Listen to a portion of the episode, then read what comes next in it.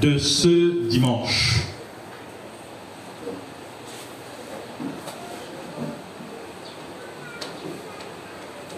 Acte chapitre 14 et Acte chapitre 15.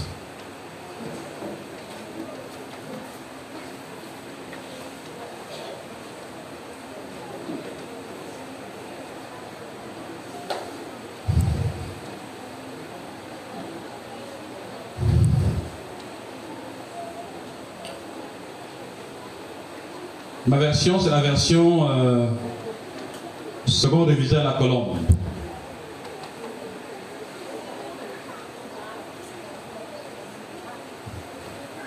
C'est le temps de la lecture pour les enfants, s'il vous plaît.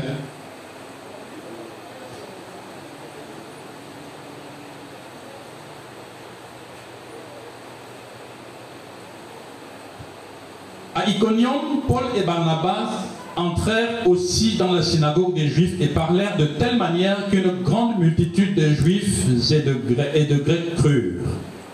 Mais les Juifs restés incrédules les excitèrent, restés incrédules excitèrent les païens et les disposèrent au mal contre les frères. Ils séjournèrent assez longtemps à Iconium, ils parlaient plein d'assurance dans le Seigneur, qui rendait témoignage à la parole de sa grâce et leur accordait de voir des signes et des prodiges se produire par leurs mains. La multitude dans la ville se divisa, les uns étaient avec les juifs, les autres avec les apôtres. Et comme les païens et les juifs avec leurs chefs se mettaient en mouvement pour les maltraiter et les lapider, Paul et Barnabas, après réflexion, se réfugièrent dans les villes de, de la Lycaonie, Lystre et d'Herbe et dans les environs.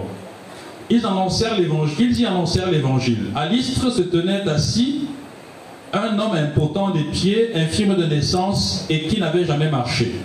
Il écoutait parler Paul qui fixa les regards sur lui et qui, voyant qu'il avait la foi pour être, pour être sauvé, lui dit d'une voix forte, Lève-toi droit sur tes pieds. Il se leva d'un bond et se mit à marcher. À la vue de ce que Paul avait fait, les foules élevèrent la voix et dirent en langue lycaonienne, les dieux sous formes humaines sont descendus vers nous. Ils appelaient Barnabas Zeus et Paul Hermès, parce que c'est lui qui portait la parole. Le prêtre de Zeus, qui est devant la ville, amena des taureaux et des guirlandes vers les portes et voulait de même que les foules offrir un sacrifice. Les apôtres Barnabas et Paul la prirent, déchirèrent leurs vêtements et se précipitèrent au milieu de la foule en criant aux hommes. Pourquoi faites-vous cela? Nous sommes, nous aussi, des hommes de même nature que vous, et nous vous annonçons comme une bonne nouvelle qu'il vous faut vous détourner de ces vanités pour vous convertir au Dieu vivant qui a fait le ciel et la terre et tout ce qui s'y trouve. Dans les générations passées, il a laissé toutes les nations suivre leur propre voie, quoiqu'il ait cessé de rendre témoignage de ce qu'il est par ses bienfaits en vous donnant du ciel les pluies et les saisons fertiles, en vous comblant de nourriture et de bonheur dans le cœur. À peine purent-ils par ces paroles empêcher les foules de leur offrir un sacrifice. Puis survinrent d'Antioche et d'Iconium des Juifs qui gagnèrent les foules, lapidèrent Paul et le traînèrent hors de la ville pensant qu'il était mort. Mais les disciples l'entourèrent. Il se leva et rentra dans la ville. Le lendemain, il partit pour Derbe avec Barnabas. Après avoir évangélisé cette ville et fait un assez grand nombre de disciples, ils retournèrent à Lystre, à Iconium et à Antioche. Ils affermissaient l'âme des disciples et les exhortaient à demeurer dans la foi et disaient c'est par, par beaucoup de tribulations qu'ils nous font entrer dans le royaume de Dieu.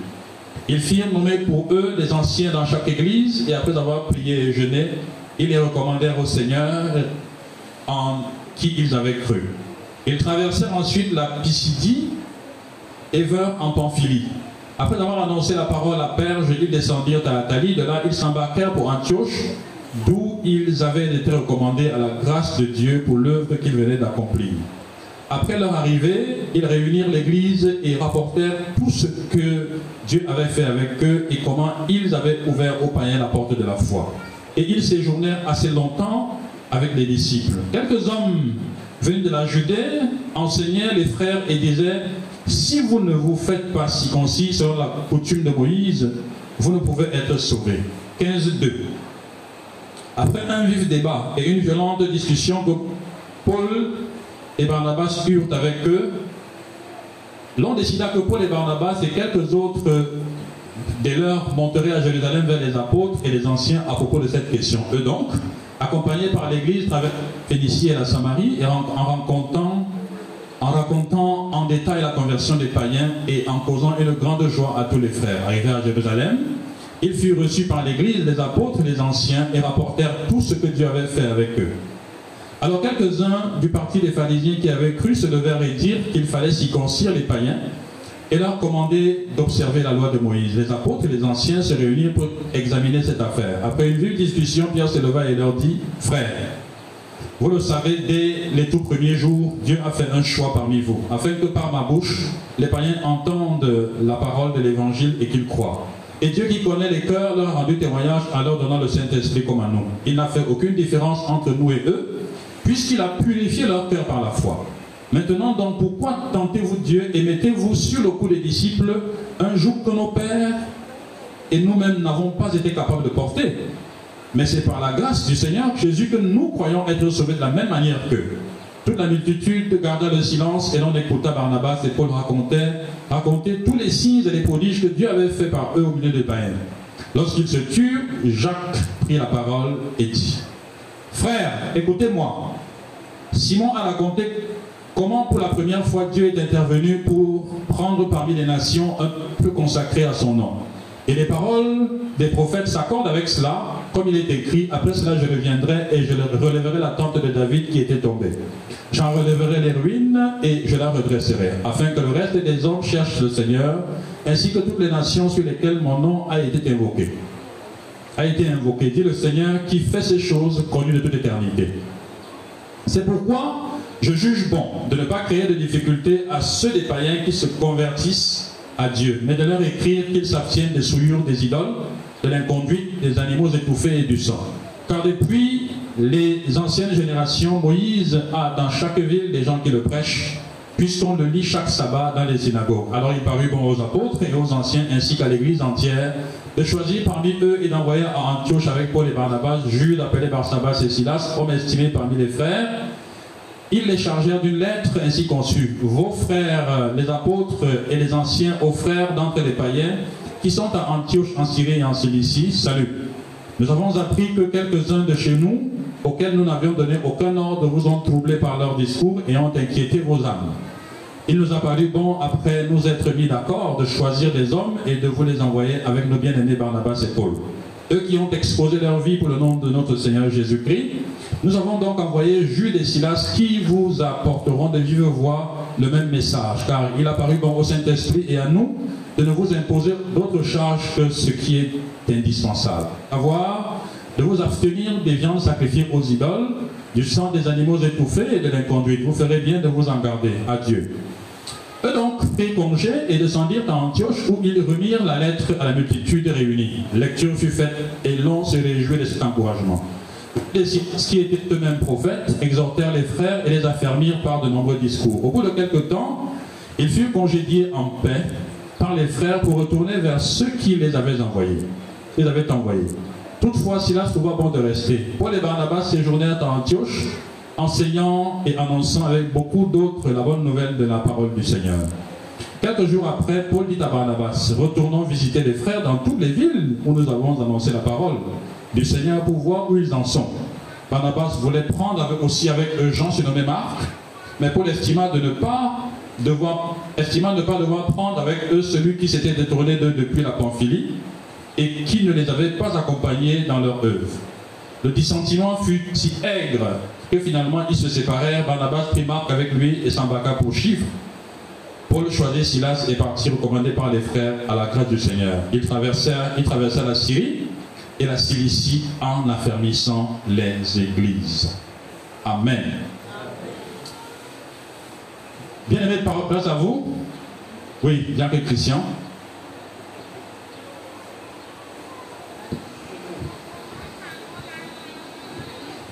Bonjour frères et sœurs.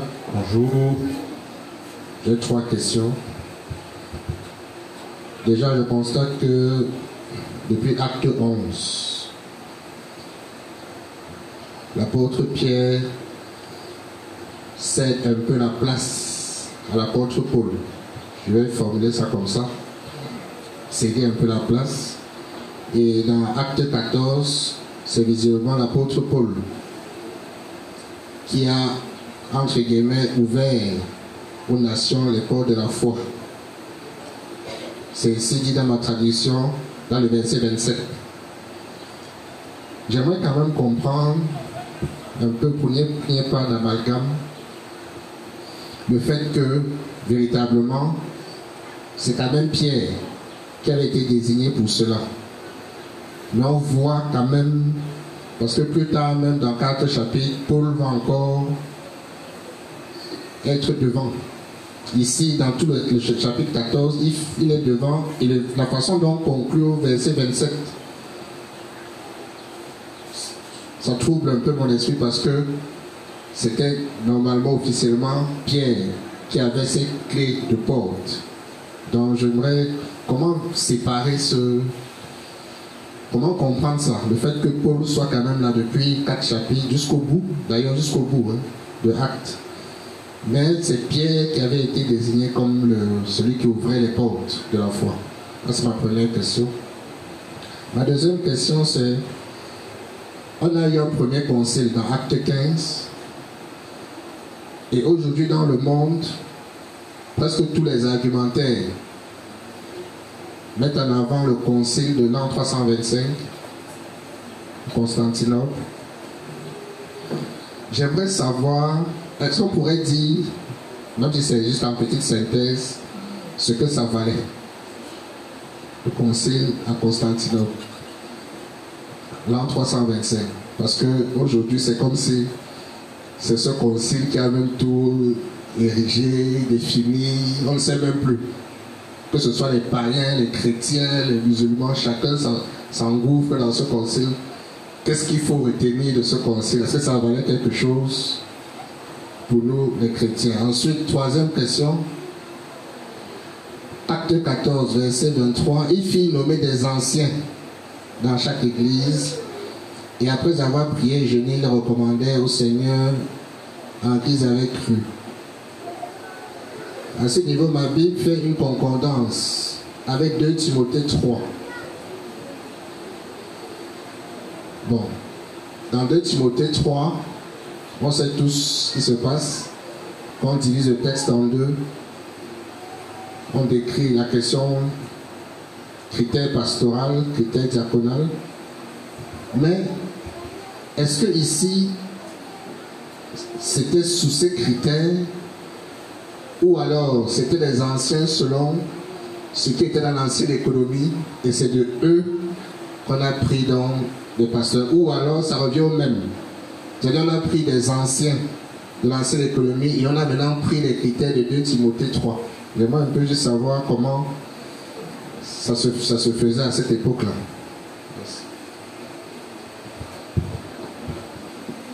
Merci pour ces questions. Euh, en dehors de la question sur le concile de Nicée, que le diable Christian pose, les deux questions sont liées. Euh, 14, 27 et 14, 23 sont liées. Euh, déjà, commençons par le concile de Nicée. La question qu'il pose, c'est aujourd'hui tout le monde se réfère au concile de Nicée, soit pour construire sa doctrine, ou pour situer le début de sa doctrine, ou bien pour critiquer le christianisme, ou bien pour s'en détourner. Voilà. Euh, quelle est la valeur de ce concile? Autrement dit, est-ce que nous aussi, on doit s'appuyer sur le concile de Nicée? Euh, La problématique de cette question, c'est effectivement que quelle est l'autorité de quelle autorité peut se prévaloir ce concile C'est un fait historique. Ce concile a eu lieu, on ne peut pas le nier. Il a été convoqué, le premier du genre, par euh, toute la figure de l'Église de l'époque. Ce n'était pas un concile qui était dénominationnel. C'était un concile de toute l'Église de l'époque. Il faut dire que 325, c'est le 4e siècle. Donc, euh, 4e siècle, là, nous sommes déjà pratiquement sous le temps de l'empereur, euh, des empereurs Constantin et Théodore. les deux empereurs qui, dans l'histoire, sont les fossoyeurs de la foi chrétienne. D'ailleurs, si les gens s'appuient sur le concile de Nicée pour nous critiquer, c'est parce qu'ils veulent nous critiquer. Étant donné que le concile en question était un concile qui était aussi, dans un certain sens, un concile occidental. Il y avait certes toutes les factions de la foi chrétienne, mais ça reste un concile où il y avait la présence des factions occidentales, ou même c'était dominé par les occidentaux. Et donc, c'est une façon de vouloir faire adosser la foi chrétienne sur la culture occidentale, et donc, euh, au-delà de la culture occidentale, de faire adosser la construction du christianisme par des êtres humains. Donc, la valeur de ce concile était une valeur éminemment théologique. Les questions qui étaient discutées étaient des questions qui étaient strictement théologiques. Donc c'était un concile de clarification sur la position doctrinale concernant les vérités essentielles, surtout les questions de controverse concernant la personne de Jésus. Et sous cet angle-là, nous pensons que les résultats de ce concile ont été utiles et sont encore utiles pour la construction théologique de l'Église de Jésus-Christ. C'est tout. C'est tout. Donc, le concile initié a jeté les bases de la réflexion théologique sur la personne de Jésus-Christ. Bien, pour le reste, euh, les gens peuvent s'accorder pour définir quelques usages, poser des formes, poser des bases. Les modèles, dans ce sens, peuvent être dépassés. Et c'est sur la base de l'observation de certains modèles dépassés qu'émergent les critiques contre le christianisme. Mais en fait, le conseil initié, ce n'est pas la Bible. Elle n'a qu'une autorité théologique, tout au moins elle a jeté les bases d'une théologique, c'est tout. La Bible reste le socle éternel, la base opérationnelle, le cadre logique, l'expression unique et l'autorité suprême des enfants de Dieu sur terre.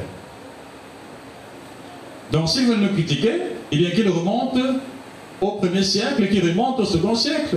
Les chrétiens du premier siècle vivaient leur foi chrétienne sans concile de Nicée. Les apôtres ont finalement, quand on lit à des apôtres, nommé des anciens de l'Église, créé des communautés sans concile de Nicée. Ils n'ont pas attendu ce concile pour se réunir le premier juin, acte 20, verset 7. On va le voir, nous sommes au chapitre 16, 14 et 15. Ils n'ont pas attendu que le concile dit que c'est le dimanche qu'il faut se réunir pour qu'eux se réunissent le dimanche. Ils le faisaient déjà longtemps avant le concile de Nicée. L'autorité suprême des enfants de Dieu, c'est la parole de Dieu. Et uniquement la parole de Dieu. D'ailleurs, ce n'est pas parce que l'église officielle a été convoquée au concile de Nicée que ces vérités ont été connues. Non. Les vrais enfants de Dieu, ceux qui ont suivi et qui ont été persécutés à la suite du premier et second siècle, entrés en clandestinité, étaient déjà très au courant de ces questions-là. Donc, euh, on ne peut dire que quelques points de ce concile de lycée, et ça participe bien de la construction théologique de l'histoire de la foi chrétienne. C'est tout. C'est tout. Donc celui qui veut vous attaquer sur ce point-là, vous lui dites simplement que tu t'appuies sur quelque chose qui n'a pas véritablement, qui n'a pas véritablement de, poids pour nous. ce n'est pas là-bas qu'on a été construit. Là, c'était juste un passage historique où des questions, et puis on a profité pour régler des questions euh, de l'église officielle. C'est tout. Donc euh, ce n'est pas quelque chose pour, pour, la, pour laquelle nous, on, va, on doit se mettre en peine. Non, non, non. C'est un peu comme aujourd'hui les gens critiquent l'église. Dans la plupart des gens, dans la plupart, dans la, dans la, société, la plupart des gens qui critiquent l'Église critiquent l'Église catholique romaine. Et parfois critiquent l'Église protestante. Et les choses qu'ils disent contre l'Église, quand vous regardez attentivement, ça ne nous concerne en rien. Ce n'est même pas l'Église de Jésus-Christ. Les choses qu'il décrit là et qui existent dans les milieux, n'existe pas dans les vraies communautés. Donc ça ne concerne pas l'Église. Oui, donc on est dans un débat qui est semblable en fait. Donc une autorité théologique pour des questions comme euh, la divinité, la personne de notre Seigneur Sauveur Jésus-Christ. Maintenant, le, chapitre 14, verset 27, sur l'expression la porte de la foi. Laissez-moi lire pour que tout le monde puisse euh, s'imprégner de la question posée par le diacre Christian. Pourquoi les sœurs sont dormies? C'est qu'il est midi, réveillez les sœurs. Il est 13h déjà, réveillez les sœurs. C'est le partage, réveillez-vous. Et contribuez, s'il vous plaît. Euh, chapitre 14, verset 27. Après leur arrivée, ils réunirent l'église et rapportèrent tout ce que Dieu avait fait avec eux et comment ils avaient ouvert aux païens la porte de la foi. Trois choses d'abord dans ce verset. Trois choses. La première chose, c'est qu'il dit, après leur arrivée, il réunit l'église. Pour les personnes qui pensent que l'église c'est une maison, ils ont réuni quoi ici Les maisons? Pour leur parler, ils réunirent l'église et rapportèrent tout ce que Dieu avait fait avec eux. L'église là, c'est eux. C'est quoi eux Les maisons? ils ont réuni tous les bâtiments de Douala et puis toutes les cathédrales de Douala qui sont les églises et ils leur ont fait le rapport de la mission quoi. Vous voyez comment ça ne tient pas du tout Ça ne tient pas du tout. L'église ne peut jamais être un bâtiment. Et c'est le cas de renforcer cet encouragement vis-à-vis des Changeons de vocabulaire. Changeons de vocabulaire. On ne part pas à l'église. On part en réunion de l'église. L'église va en réunion. On ne part pas à l'église. C'est l'église qui part quelque part. Changeons de vocabulaire. Même si c'est dur, comment? Changeons de vocabulaire. On ne part pas laver l'église. Quand tu te laves toi-même chez Dieu, tu vas laver l'église comment? parle laver notre lieu de réunion. Le lieu où l'église est réunie, même s'il faut dire comme ça, il faut changer de langage, donner une discipline. Pour que le langage soit que au moins nous, quand on parle, on dit que non, ils savent de quoi ils parlent. Ça, ne doit pas glisser dans notre bouche. Ouais, j'ai dormi à l'église hier. Ah, ah. Hein, hein, hein, voici les clés de l'église. Va, quand tu arrives, tu ouvres. Je dis non. Quand Pierre ouvrait l'église, l'église, toi aussi tu vas ouvrir l'église. c'est compliqué tout ça. Hein? Il faut changer de langage. il faut changer ça, il faut, changer, il faut faire des efforts. Ah, c'est difficile. Certaines personnes, vous voyez, des, des, personnalités, même des pasteurs. Ils se disent même apôtres, évêques. Tu vois, il dit, il dit à sa fille, eh, ma fille, hein, tiens, voici les clés de l'église, va, tu ouvres. Quand tu le regardes, tu dis que eh, mon apôtre, c'est comment? C'est comment? Je vous dis même des professeurs en théologie. Ils sont pasteurs, professeurs, dire professeurs. Quand ils parlent, vous entendez ces fautes-là. Même dans les livres, des fautes comme ça, ils dans les livres. Des bons livres, des personnes, vous voyez que sa compréhension de l'église est fausse. Ils ne comprennent pas, bien. Et quand c'est déjà faux dans les livres comme ça, c'est compliqué pour toute la suite. Vous savez, tout ce qu'il va raconter là, c'est compliqué. Il faut changer de langage dans cette affaire. Le texte dit, après leur arrivée, ils réunirent l'église et rapportèrent tout ce que Dieu avait fait avec eux et comment il avait ouvert aux païens la porte de la foi. Deuxième chose qu'il faut dire sur ce verset, c'est les apôtres sont partis prêcher. Ils sont revenus rendre compte à l'église. C'est l'église qui est l'élément central pour la mission. C'est l'église qui s'occupe de la mission. Ils partent, ils reviennent rendre compte. On, a dit un peu plus haut, 14, 23, on est à 27. Ils firent nommer pour eux les anciens dans chaque église et après avoir prié et jeûné, ils les recommandèrent au Seigneur en qui ils avaient cru. Ils traversèrent ensuite, je voulais relever euh, un point un peu plus bas ici, s'il vous plaît. On va revenir là-dessus.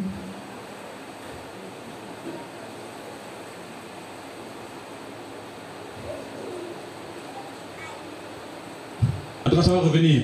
Je voulais vous montrer un, autre verset où les, on, vient, on vient rendre compte à l'Église. On rend compte à l'Église, c'est l'Église qui envoie c'est vers l'Église qu'on vient faire le rapport. C'est l'Église qui joue le rôle central de la mission. Pas de franc-tireur. personne ne peut se détacher et dire je vais aller, je vais aller faire quelque chose comme ceci. Non, non, non, non, non, non. non.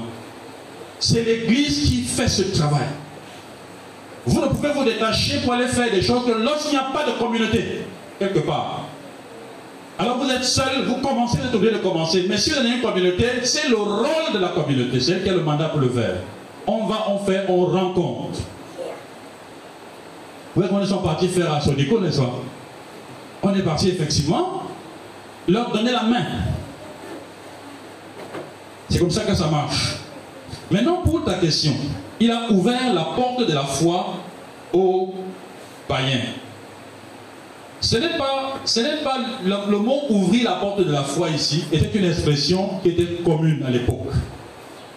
Elle était donc devenue banale. Donc ce n'est pas ouvrir la foi, la porte de la foi, comme Pierre a ouvert la porte de la foi. Non. Ce n'est pas l'ouverture de la foi en tant qu'une intégration c'est que le ministère de Paul était exclusivement tourné vers les païens. Et il voyait effectivement comment les païens se convertissaient. En sorte que, la porte de la foi ici, ce sont les conversions simples. Ce ne sont pas, ce n'est pas un acte constitutionnel d'intégration comme le cas de Pierre, une jonction. Coupés, ils ont été joints. Éloignés, ils ont été placés dans le corps. Ça, c'est ce que Pierre a fait. Mais ici, c'est sur la base de ce que Pierre a déjà fait que lui, travaillant, a vu des, des païens se convertir. En fait, c'est ça l'idée de porte de la foi. Pour appuyer cette affaire-là et que tu vois d'où va bien la séparation dans ce problème, euh, vous connaissez l'épître de Paul aux Galates, n'est-ce pas? C'est ici que l'église de Galates a été créée. Acte 14 et 15. Ça, c'est la fondation de l'église de Galates. Quand on vous dit que ils ont été empêchés de prêcher et ils sont allés prêcher chez les Lycaoniens. Les Lycaoniens, la Lycaonie, c'est une région de la Galatie. La Galatie, c'est comme toute une région avec beaucoup de villes. Il y a les Lycaoniens, il y a, les, il y a Istre, Lystre, il y a Derbe, il y a Iconium. Ce sont les villes de la Galatie.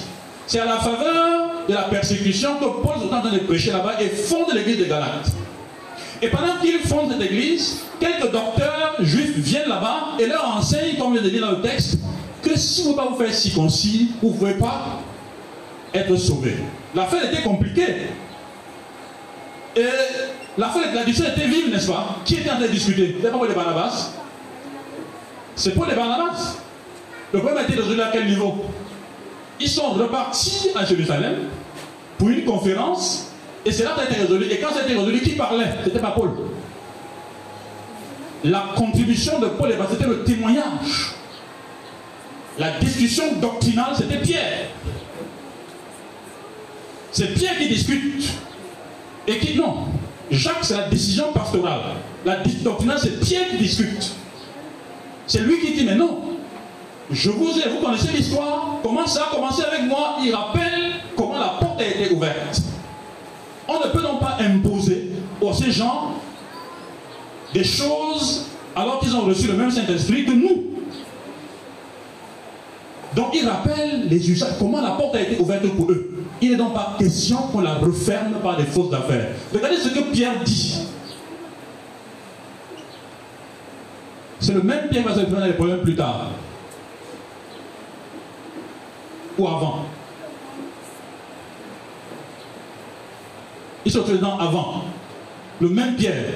Vous voyez donc, lui-même, il a évolué dans sa compréhension de ce qu'on appelle l'église de Jésus-Christ. À partir de là, vous voyez très clairement que Paul n'était pas au niveau du ministère au même niveau d'autorité que Pierre par rapport à l'église. Pierre est le pasteur de ses frères. C'est le pasteur des apôtres tu seras affermi, affermi tes frères. Il n'a pas dit nous, toi et moi. Il parle de ses frères, les apôtres. oui. Peut-être un homme fort, hein? c'est un homme fort, hein, Pierre, vous là. On le prend toujours pour. Euh... Allez-y. Oui. Juste aussi pour besoin de clarification. Est-ce que donc on peut lier directement sa vision et l'enseignement de Acte 10 avec ce qui se passe euh, à son enseignement au conseil.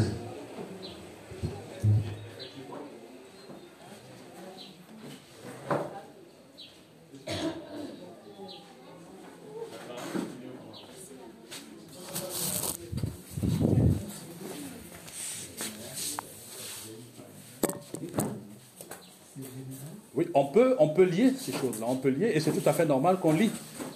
Et ça justifie que, ça justifie le fait que Pierre ait les clés. Parce que sa vision, euh, l'ouverture de la porte aux païens, ça, c'est l'exercice des clés. Ça, avait été promis longtemps à l'avance par Jésus lui-même. Il dit que je donnais les clés, euh, ce que tu vas ouvrir, ça va ouvrir. Donc il a fait l'autorité pour le faire. Et sous ce rapport-là, Paul n'avait pas la même autorité. Paul est un serviteur dans ce couloir que Pierre a, que, Pierre a ouvert. Deuxième, deuxième chose, 14-23, les critères de nomination des pasteurs. Euh, est-ce que ce qui se fait en 14-23 se fait déjà sur la base de ce qui est dit en, en 2 Timothée 3, 1 Timothée 3 14-23 pour tout le monde. Ils firent nommer pour eux des anciens dans chaque église, et après avoir prié et jeûné, ils les recommandèrent au Seigneur en qui ils avaient cru. Deux choses ici. La première des choses, c'est que quand on, quand une église est fondée, on recommande les serviteurs au Seigneur en qui ils ont cru. C'est pour ça que le concept d'église mère et d'église fille n'est pas un concept biblique.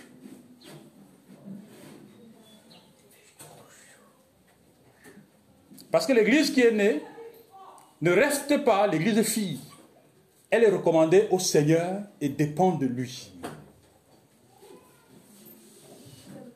On ne rattache pas cette communauté-là à la première par un lien ombilical qui ne se coupe pas. Ils, sont partis d'ailleurs. Ils ont fait son parti. Alors débrouillez-vous. Débrouillez-vous. Ça, c'était un premier point. Deuxième chose à dire sur cette question-là, concernant les critères. Effectivement, vous, je, les deux questions sont liées. Vous voyez bien que au concile de Jérusalem, Pierre discute doctrine. Sur la base de ça, Jacques, en tant que pasteur, tranche. On dit à Paul, écoutons son témoignage. Il donne son témoignage. Mais qui écrit l'épître de Paul aux Galates Ce n'est pas Pierre. C'est Paul qui écrit aux Galates. Il écrit aux Galates pour régler clairement cette question-là. C'est-à-dire qu'il ressort le problème et le repose. Et traite de la question de la, loi et de la grâce comme ne pas se mélanger. Et c'est lié à la question qui suit en quoi? C'est que les apôtres, pendant qu'ils sont en train de servir, nommer des anciens, ils nomment des anciens suivant des critères qu'ils vont développer plus tard. Dans le cadre d'un enseignement, souvenez-vous que Timothée le but de Timothée, c'est comment il faut se conduire dans la maison du Dieu vivant, la colonne de la pluie de la vérité. Et donc, en déclinant, en écrivant un Timothée, il était en train de mettre en place les choses qui le conduisaient, par lesquelles était conduit lui à nommer les anciens.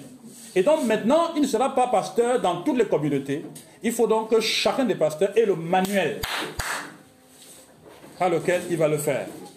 Donc vous voyez qu'il y, y, a le lien c'est ce qu'il pratiquait, qu'il va consigner en termes de manuel pour que les autres puissent le faire et pour que nous aussi, dans notre grande faiblesse, on puisse le faire aujourd'hui. Ok. Autre intervention sur la question? Ou bien la chaleur nous de continuer Quoi qu'il en soit, nous sommes infiniment reconnaissants au Seigneur pour les questions que le gars a soulevées à notre intention.